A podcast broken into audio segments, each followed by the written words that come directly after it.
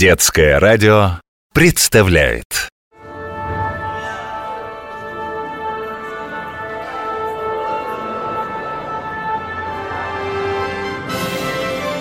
Где живет музыка?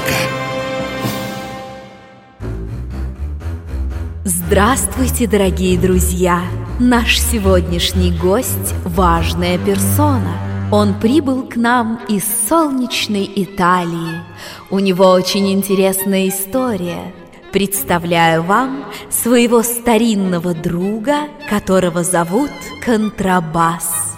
Да, вы правы. Я веду свою историю от старинного инструмента, который назывался контрабасовой виолой.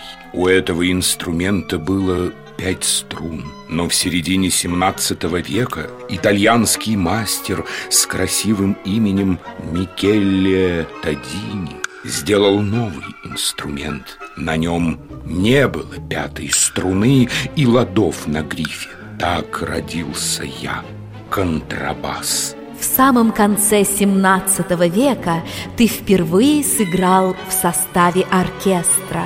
Это была опера Джузеппе Альдравандини «Цезарь Александрийский».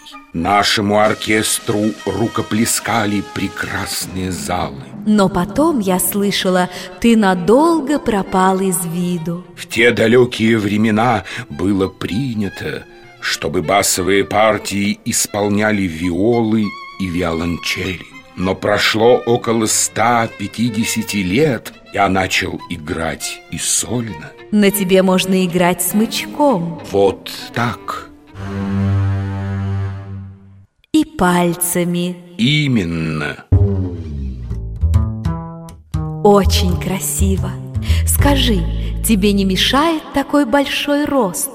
Ты же достигаешь высоту до двух метров. Наоборот, я горжусь своим исполнительским ростом. Более того, в XIX веке французский мастер Жан-Батист Вийом сделал октобас – Гигантский контрабас, который пел совсем низким голосом и достигал высоты четырех метров. Ты играешь и классическую музыку, и эстраду, и джаз. Дорогой друг, сыграй же мне что-нибудь. С удовольствием, моя королева.